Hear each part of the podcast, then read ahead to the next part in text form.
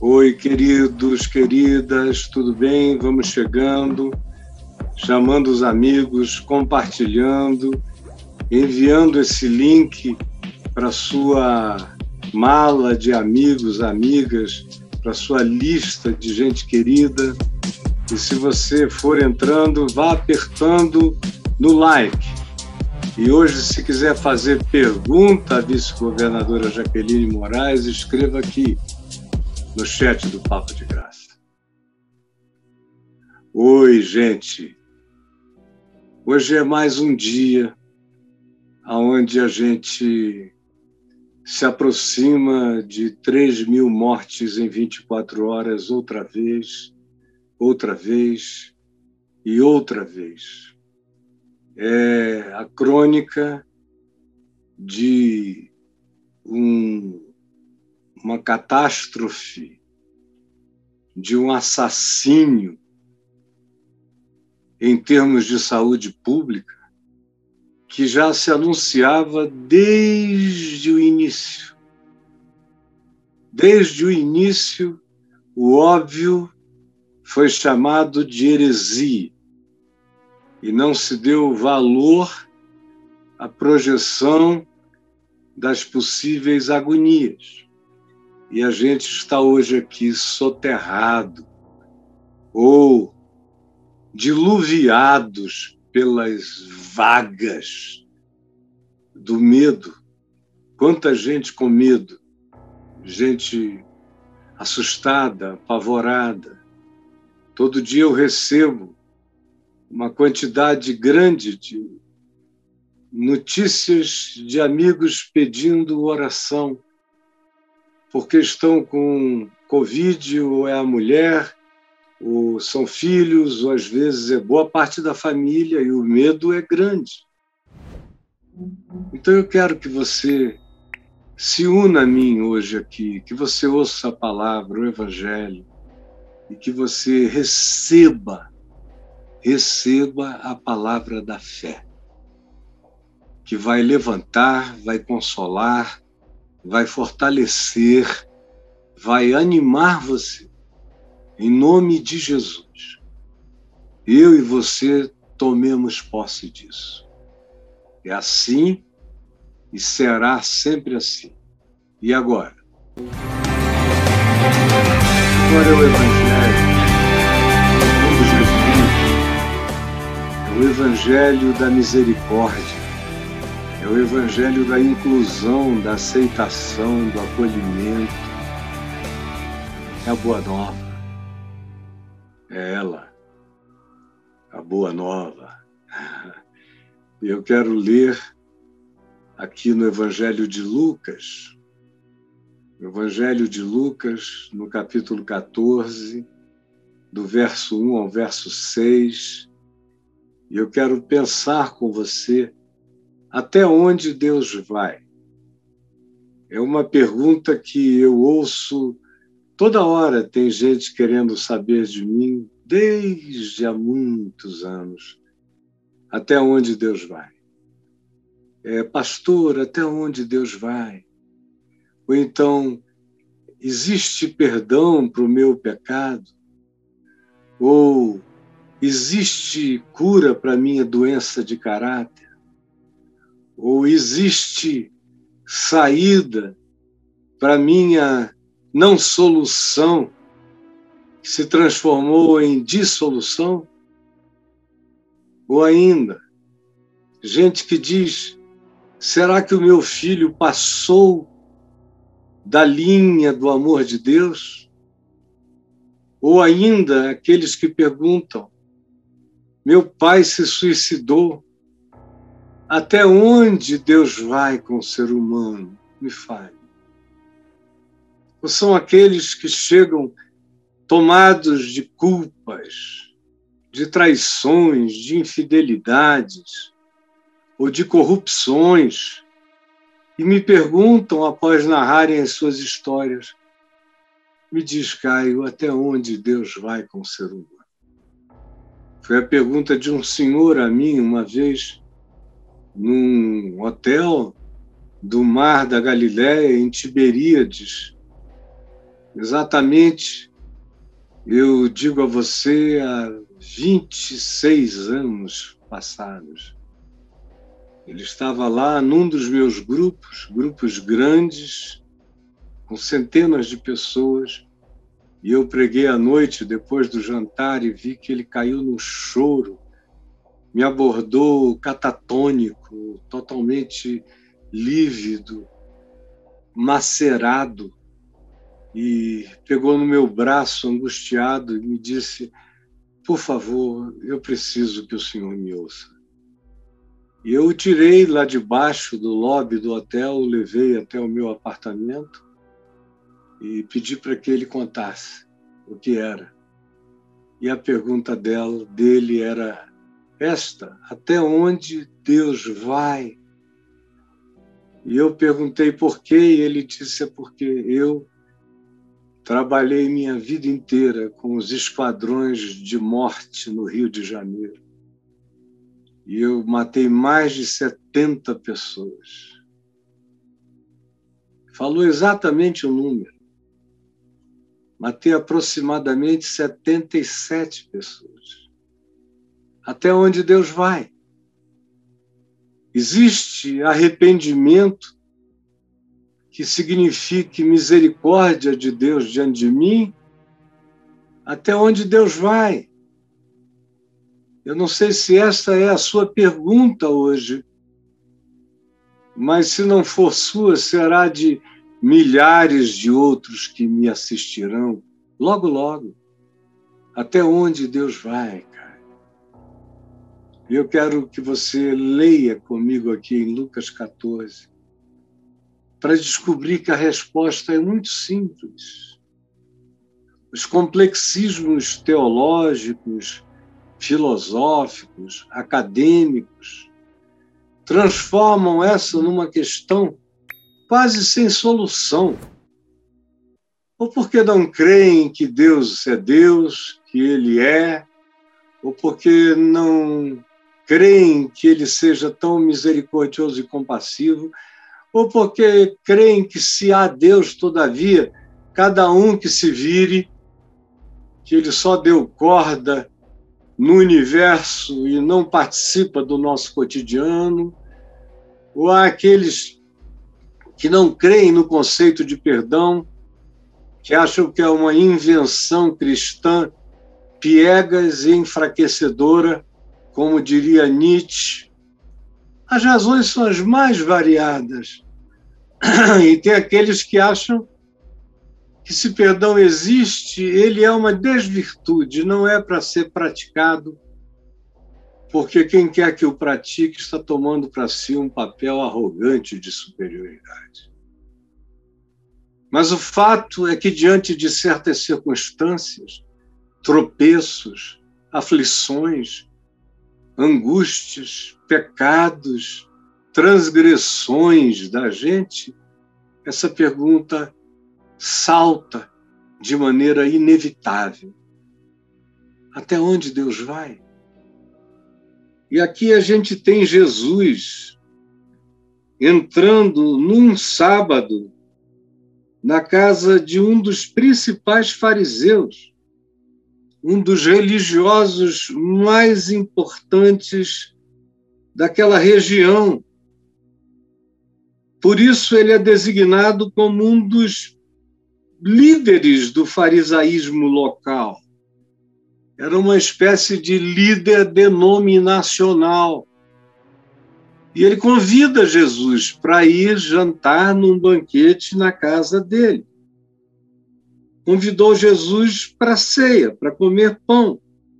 E aqui se diz: eis que na sala, na casa, no ambiente, todos o estavam observando observando. Ora, diante de Jesus se achava um homem hidrópico, um homem com barriga d'água. Era o nome antigo que se dava à hidropisia, era a barriga d'água. É uma coisa horrorosa, de um desconforto indescritível, que pode acabar com a vida humana. E é esse indivíduo que está ali, bom o suficiente para ir até o lugar do banquete e mal o suficiente para ser encarado como uma pessoa saudável. Ele era aquele ser do limbo, que nem sofre de uma doença que não o permite ir e vir de algum modo, e ao mesmo tempo só Deus sabe como ele vai, como ele vem, como ele aguenta estar ali. Você conhece essa posição, esse lugar, esse estado, a sensação que ele gera na gente, o desconforto, a inadequação? Era assim que esse homem se sentia. Então Jesus, dirigindo-se aos intérpretes da lei, aos exegetas, aos hermeneutas, aos acadêmicos, da teologia, da interpretação bíblica, os cientistas da Bíblia.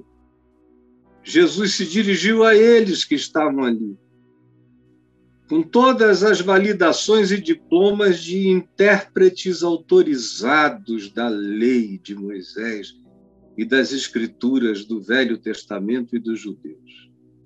E dirigiu-se também aos fariseus, ele estava na casa do líder dos fariseus e havia uma grande expressão de lideranças da denominação farisaica, dessa expressão denominacional dos judeus presentes naquela ceia.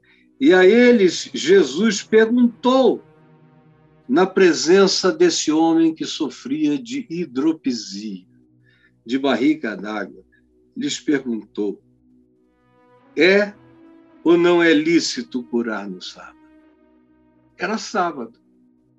Jesus já tinha curado no sábado antes e os intérpretes da lei, os fariseus e os demais religiosos tinham perseguido e blasfemado dele, dizendo que ele era um atrevido, que não respeitava a lei de não fazer nada no sábado, porque no sábado ele curava os olhos de um cego, purificava leprosos, arrancava a dor de sobre os ombros das pessoas e diziam que ele era um blasfemo, um ser perigoso, um herege, porque ele tinha compaixão de quem ninguém tinha compaixão, ou porque ele acolhia gente que os demais, os superiores da religião, desprezavam.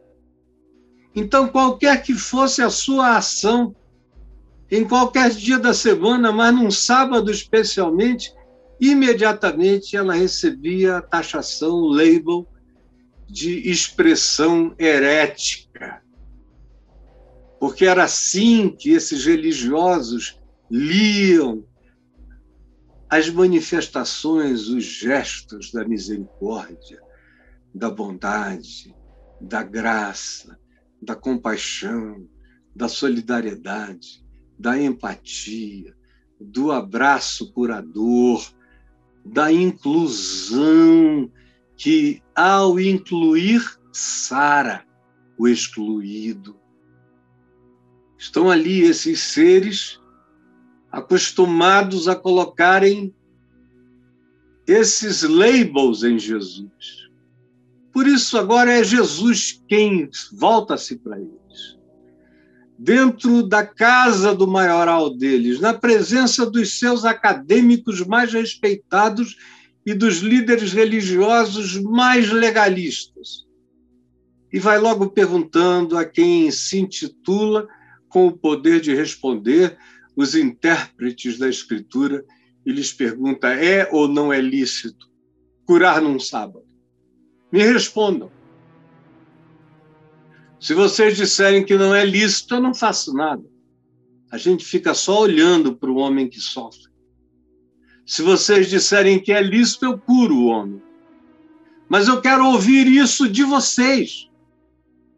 Vocês que têm um poder enorme de acusar, de tratarem com maldade a expressão da bondade de Deus manifesta através de um ser humano, ou especialmente naqueles dias através de Jesus, o que, que vocês dizem? A gente cura ou a gente não cura? Aí olha a reação deles. Eles, porém, nada disseram. Porque esse pessoal não diz nada antes de você ter a coragem do amor e praticá-lo contra as doutrinas, os dogmas, as morais, os limites, os tetos baixos, os corredores apertados pelos quais ninguém entra e ninguém passa. Eles não dizem nada. Até que alguém tenha a coragem de desbravar a maldade, expelir a angústia da dor e curar o doente, eles não têm nada a dizer. Eles querem opinar depois. Só que eles estão lidando com alguém que não é malandro, não é esperto. Eles estão lidando com a sabedoria de Deus. E Jesus diz: Olha, vamos queimar uma etapa. Geralmente eu curo e vocês se revoltam depois, então vamos resolver antes. Eu curo ou não curo? Me digam. E eles não disseram nada. Então Jesus, como que lhes diz, diante do vácuo, do silêncio de vocês, manifesta-se agora a certeza de por que eu fui enviado a esse mundo. Então Jesus, tomando, o curou e falou: Vai embora daqui para casa, meu filho. Aqui não é lugar para você. Agora você já está curado, livre, aliviado para sempre, saudável. Vá viver a sua saúde em casa. Você não depende mais de ninguém, nem do capricho de ninguém. Vá viver a sua saúde, a sua liberdade no Evangelho, na experiência de encontrar aqueles a quem você ama e que lhe amam de volta. Vá. E o despediu. A seguir, Jesus perguntou outra vez aos que o estavam observando aos intérpretes da lei, aos fariseus: Qual de vós, se o filho, ou até mesmo o boi, cair num poço, não o tirará logo, logo, não é amanhã, não é depois, é hoje, é agora, é logo, no mesmo dia, mesmo que esse dia seja o sábado. E agora eu quero responder a você com o que Jesus disse aqui, com certeza absoluta. E você me ouça sabendo que você está ouvindo a palavra do Evangelho, a palavra de Jesus, sem dúvida, sem titubeio, sem nenhum achismo. É revelação do caráter de Deus manifesto em Jesus. Em Jesus eu sei quem Deus é como o homem deve ser, e eu sei até onde Deus vai. Com o homem, pelo homem. Porque Deus prova o seu amor para conosco. Pelo fato de Cristo, Jesus, ter morrido por nós, sendo nós pecadores irreconciliados com Ele, porque Deus estava em Cristo reconciliando consigo mesmo o mundo não imputando aos homens as suas transgressões. Até onde Deus vai com o homem? A primeira coisa que eu quero dizer para você hoje aqui é a seguinte: preste atenção, para a gente concluir, e eu quero que você preste atenção.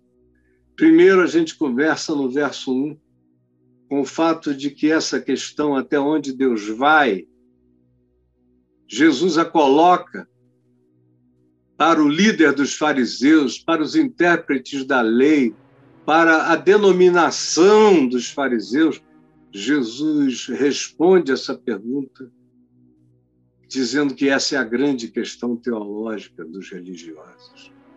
Religioso fala muito em inferno porque ele não sabe até onde Deus vai. E como ele pensa que Deus é tão horroroso quanto ele, é tão sem compaixão quanto ele, é tão privilegiador das leis e das morais de exclusão como ele é, que essa se torna a grande questão até onde Deus vai. Quem vai para o céu? Quem pode ser salvo? Será que ele foi para o inferno? Morreu sem ser de igreja, está perdido? Morreu sem ser alguém que confesse a fé no cristianismo? Se perdeu?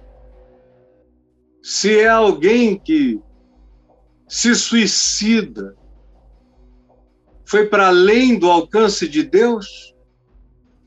Até onde Deus alcança? É a grande questão teológica que Jesus indica no verso primeiro. Na casa desse fariseu, aonde estavam os principais sacerdotes, os intérpretes da lei e os fariseus, o observando e ele olha, entra, olha e vai direto para onde está a carência humana, no homem hidrópico e todo mundo olhando para ver o que vai rolar. E a questão que subjaz é até onde esse cara pensa que pode ir? Até onde, até onde ele acha que Deus iria? Ele pensa que Deus não tem limite? Ele pensa que Deus vai aonde ele põe as mãos? Ele pensa que Deus perdoa a quem ele perdoa? Ele pensa que a graça divina abraça quem ele acolhe? Esse presunçoso? E todos o observavam com essa questão pulsante, latejante. Essa é a pergunta no coração religioso e a grande questão teológica. Você vai estudar nos seminários, nos cursos de teologia, de mestrado, de doutorado, do que você queira, no fim a pergunta que não cala é até onde Deus vai. Tem um monte de gente que escreve compêndios de limites, Deus não vai até ali, Deus não alcança aqui, esse tipo de gente está fora. E eles dizem, dizem, com supremacismo, com certeza. Tem essa coragem, essa ousadia, cometem essa brutalidade e se dedicam a arriscar essas linhas doutrinárias, designando até onde Deus vai e a partir de onde Deus não vai. E se você disser que só Deus diz até onde ele vai, eles dizem que você é um liberal que perdeu a ortodoxia. Aleluia. Mas essa é a grande questão teológica. A segunda coisa que aparece aqui e que Jesus nos deixa perceber é a grande angústia humana. Se o religioso olha para esse drama aqui descrito e por mim lido como a grande questão teológica, até onde Deus vai, se é a grande questão teológica, saiba sempre é a grande angústia humana. Porque o verso 2 diz que Jesus está olhando. Enquanto eles observavam a Jesus, Jesus olhava para quem estava diante dele. Eles observavam Jesus e não viam a dor humana. E Jesus não estava nem aí para as questões teológicas deles, mas estava absolutamente condoído e empatizado pela angústia, pela dor, pelo desconforto humano. Diante dele estava um hidrópico, um homem hidrópico um homem antes de tudo, é um homem.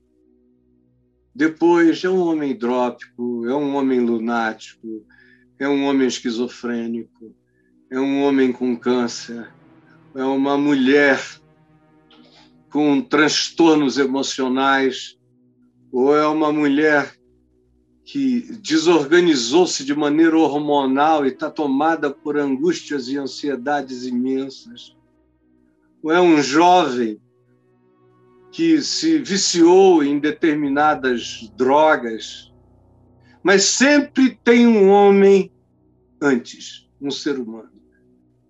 As consequências vêm depois. É um homem hidrópico, um homem leproso, é uma mulher que sofria de hemorragia, é um homem que tinha um filho horrivelmente endemoninhado, mas sempre a condição humana é o que Jesus vê, é o que Deus enxerga. O que caracteriza circunstancialmente essa condição é secundário. O que é essencial é que ali havia um homem. A hidropisia vinha depois, o homem vinha primeiro. Ninguém quer abraçar a hidropisia, mas quem é de Deus quer abraçar o homem hidrópico. E tem olhos para ele Jesus não tem olhos para as questiúnculas teológicas, mas tem olhos para o homem que é a questão dos outros. Nesse ele foca. Foca em você com graça, com misericórdia. E aí vem uma terceira realidade que Jesus nos ensina aqui e que eu quero que você guarde, que é o fato de a grande provocação divina acontecer sempre simultaneamente. Ah, eles perguntam até onde Deus vai. Jesus disse: essa é a questão de vocês, vocês não conseguem viver o amor de Deus como solução. Vocês só conseguem pensar em Deus como questão que provoque acusação é assim? Vocês não enxergam o ser humano, vocês enxergam apenas as condições, as circunstâncias, a calamidade dele? Pois fiquem sabendo que olhar para ele e não olhar e não ouvir as questões de você, de vocês, é a grande provocação de Deus. É a grande provocação divina é não estar nem aí para as catequeses, para os catecismos, para as doutrinações das limitações divinas. E ao invés disso, olhar no homem, na mulher, na condição que os acomete e fazer do amor de Deus a grande provocação. Olha o que diz de maneira tão linda o verso 3, que diz que a pergunta dele, a provocação dele é essa: é ou não é lícito curar no sábado? Tu me respondo. Ele está aqui para provocar. Eles, porém, nada disseram. E você tem que ter a coragem de se insurgir antes, ou então cale-se para sempre. Jesus fez como nos ritos de casamentos formais. Tem alguém aqui que tem alguma coisa que possa impedir esse casamento, essa cura milagrosa? Se levante agora. Ou então cale-se para sempre, seu fariseu. Ou você cura o homem, ou vá calado. Ou não se meta. Ou não abre a boca.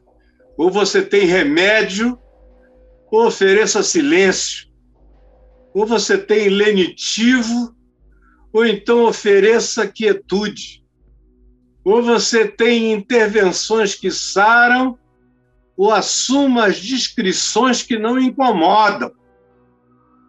Essa é a provocação. E eu tenho visto, graças a Deus, muitos indivíduos irem se convertendo diante da provocação do amor de Deus. Ou você tem coragem de se manifestar ou calado. Não se meta mais nos meus assuntos com os angustiados e miseráveis e sofredores dessa vida. Afaste-se. Vocês gostam de gente pseudo-sã. Eu vim buscar doentes e pecadores. Saiam daqui. Aqui não é o lugar de vocês. E essa é a grande provocação divina. E, em último lugar, preste atenção o que eu gostaria que você guardasse. Jesus diz que todo aquele que ama sabe até onde Deus vai. Você pode repetir isso comigo? Jesus diz, Jesus ensina que todo aquele que ama sabe até onde Deus vai. Ele não precisa estudar teologia, nem ler compêndios e compêndios, pode ser um analfabeto, mas se ele crê mesmo que Deus amou o mundo de tal maneira ensandecidamente louca que deu o seu filho para que todo aquele que nele crer não pereça, mas tenha vida eterna se o indivíduo tiver crido apenas nisto, só nisto, ele já sabe até onde Deus vai.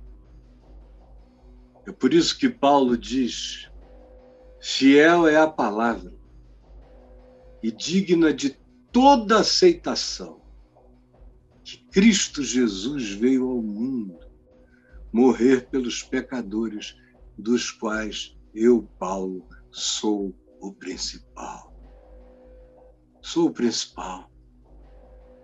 Quem conhece a fidelidade da palavra e se identifica como dos pecadores o principal, sabe até onde Deus vai. Aquele que crê no amor de Deus pelo filho de Ezequias, Manassés, que foi o Hitler do Velho Testamento, nas suas maldades, não teve rei de judeus tão perverso quanto ele.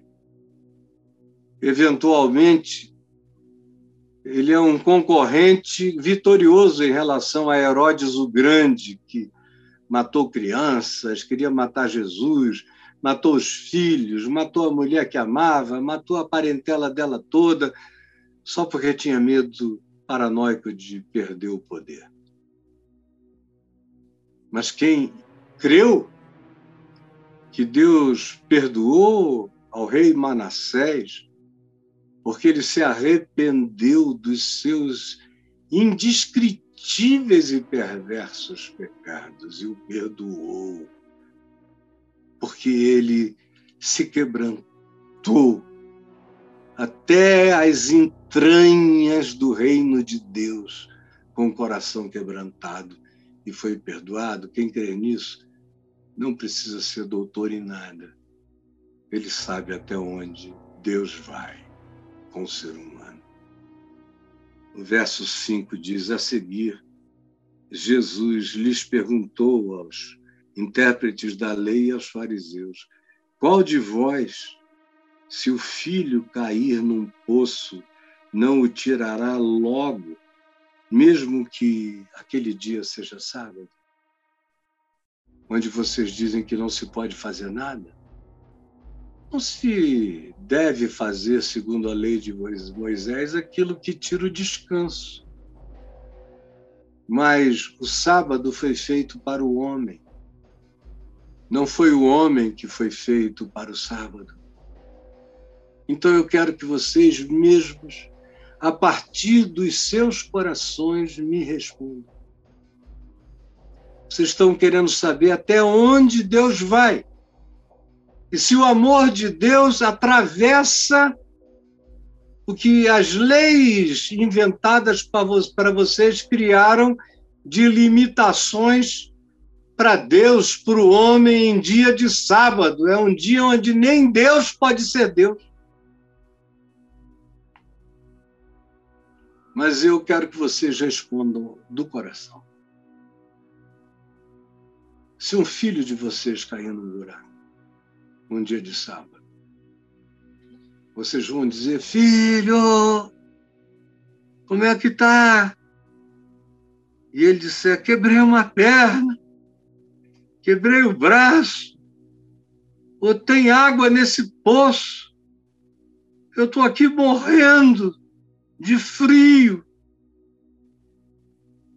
Quem de vós responderá a esse filho dizendo: Aguenta aí, garotão querido, meu filhote amado, amanhã, assim que o sol nascer, eu te tiro daí. Mas hoje já não dá. Ou então amanhã, depois que o sol se pôr, porque o sábado ia de pôr do sol a pôr do sol. Então, amanhã, depois que o sol se pôr, eu tirarei você daí. Mas eu não posso fazer nada antes do sábado acabar. Quem de vocês agiria assim? Vocês só agem assim com o próximo porque vocês não amam ninguém. No entanto, se fosse o filho, vocês iriam pensar de outro modo. Se fosse até um boi de vocês, não precisa ser o filho, um boi que caísse no buraco fundo, vocês não iriam tirar de lá o animal na mesma hora, mesmo que seja em dia de sábado, e o filho nem pensar, é claro. Então, como é que vocês são tão hipócritas de ficarem perguntando até onde Deus vai? Vocês acham que vocês são melhores do que Deus? Se vocês socorreriam um filho, ou até um animal de vocês, que caísse num abismo, mesmo que esse dia fosse sábado, como é que vocês querem interpor leis e mandamentos humanos que são menores do que o amor, do que a graça de Deus? Como é que vocês querem que Deus ame menos do que vocês? Vocês acham que o amor de vocês pelos filhos de vocês é maior do que o amor de Deus pelos seus filhos? Então me apedreje quem tiver coragem de não tirar o filho do buraco em dia de sábado. Do contrário, calados para sempre. Chega de mentira. A você que me pergunta, Caio, até onde Deus vai? A minha resposta é a de Jesus. Cara, veja até onde você vai pelas pessoas que você ama. Essa é a pergunta que eu falo, faço para um pai, uma mãe cujo filho, por exemplo, se suicidou. E eles vêm desesperados. Meu filho foi para o inferno. Eu digo, por quê? porque ele se matou e a tradição da igreja diz que quem se suicida foi para o inferno. Eu digo, cara, essa é a tradição da igreja. Escuta, se o seu filho tivesse ido para o inferno e você soubesse o caminho até lá, e você pudesse segurar em alguma coisa aqui, você iria até lá pegar seu filho pela mão e puxá-lo de volta? Eu nunca encontrei nesses quase 50 anos, 48 anos de ministério, eu nunca encontrei um pai ou uma mãe que tenham me dito que não fariam isso, que não iriam resgatar, nunca. Ou quando me trazem um problema, minha filha se prostituiu, virou garota de programa, a igreja não a aceita mais, o que, que eu vou fazer? Eu vou deixar ela voltar para casa, ela dormir em casa, sabendo que ela vai sair para fazer programa? Eu digo, e o que, é que você pensa em fazer? Por que, que você tem essa dúvida? É porque eu não sei se eu vou desagradar a Deus. Escuta, o seu coração, mesmo abominando o que ela está fazendo, quer recebê-la de volta? Todos eu acho que no curso de centenas de vezes que eu fiz essa pergunta, um ou dois pais muito doidos de estupidez me disseram que não queriam mais que a filha entrasse em casa. Todos os demais disseram: Eu quero que ela volte, eu só não quero que ela desapareça. Eu digo: Então, vai até onde Deus vai, porque Deus vai até onde a tua filha esteja. Ele deixa as 99 ovelhas no aprisco, vai procurar uma que se desgarrou. Ele é como aquela mulher que deixa o serviço da casa o dia inteiro e vai procurar uma pataca de um estáter valoroso, uma moeda antiga, com um valor enorme, até achá-la, e depois reúne as amigas, dá uma grande festa pela alegria de ter recuperado o que ela gostava tanto. É como o pai dos dois filhos, e um deles vai embora e se arrebenta todo, quebra a cara, e depois de uns anos volta como um mendigo esfarrapado, e o pai o vê de longe, corre na direção dele, o abraça e o beija, põe-lhe um anel no dedo, sandália nos pés, bota que ele traga uma boa roupa, manda contratar a melhor banda da cidade, matar um novilho cevado e fazer uma festa, e alega, porque esse meu filho estava morto e reviveu? Estava perdido e foi achado. Até onde o amor de Deus vai? Lembram em Lucas 16, aqui na frente, daquele administrador infiel? Tudo que eu falei aqui está no capítulo 15 para frente. Aquele administrador infiel, aqui no capítulo 16, foi apanhado roubando. Aí falou: Meu Deus, eu desagradei o meu Senhor que, que vai acontecer? Eu vou ser posto na rua. Bateu-lhe um arrependimento e uma vontade de diminuir os danos. Ele pratica a teologia da diminuição dos danos. E aí ele chama aqueles de quem ele tinha se apropriado indebitamente e faz um negócio. Quanto você deve ao meu patrão. Aí um diz 100, ele diz escreve 60, está tudo quitado. E vai fazendo assim, baixando a dívida de todo mundo e todos ficando alegres e dizendo: Olha, se você um dia precisar de alguma coisa, minha casa está aberta para você. Aí, quando acabou essa operação, ele não tinha mais emprego,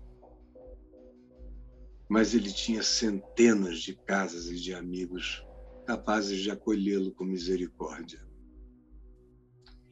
E Jesus elogiou esse administrador infiel, porque ele sabia até onde o amor do seu patrão iria, porque o patrão chegou e o elogiou.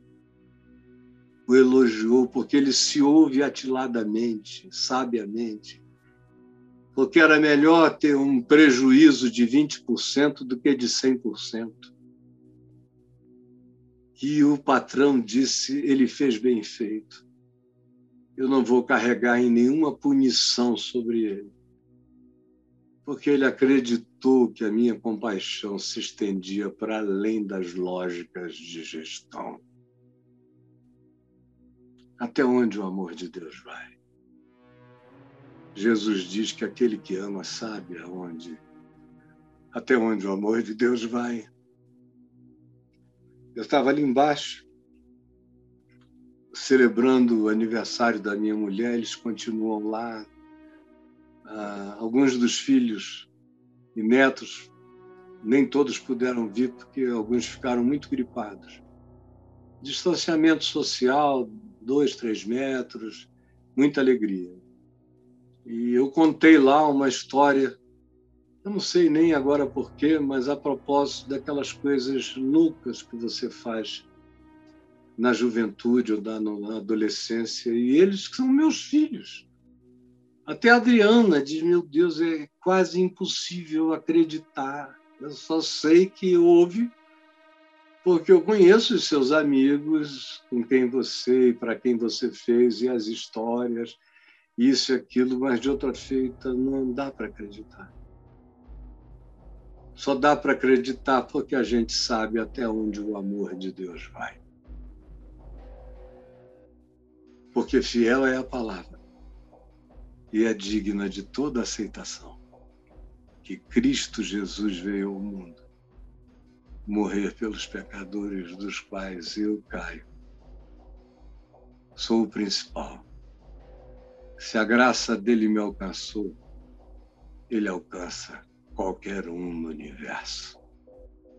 Senhor Jesus, que essa palavra singela, singela, singela, encontre um pouso, um ninho, um acolhimento, um agasalho, um cobertor de amor no coração de cada pessoa que me ouviu, de modo generoso e com a fé que recebe para si o bem da tua promessa. É o que eu te peço em nome de Jesus. Amém e amém.